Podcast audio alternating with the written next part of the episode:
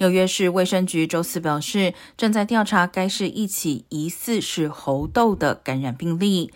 此前，麻州报告了今年全美首例猴痘病例。猴痘的一些症状与流感相似，包括发烧、头痛、疲劳和肌肉疼痛。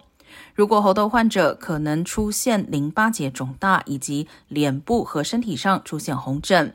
CDC 敦促医生，如果遇到与猴痘症状相符的红疹病人，应提高警惕，不论患者是否有旅行史或者有暴露于猴痘感染。不过，官方称，目前猴痘疫情对全美公众的威胁仍然较低。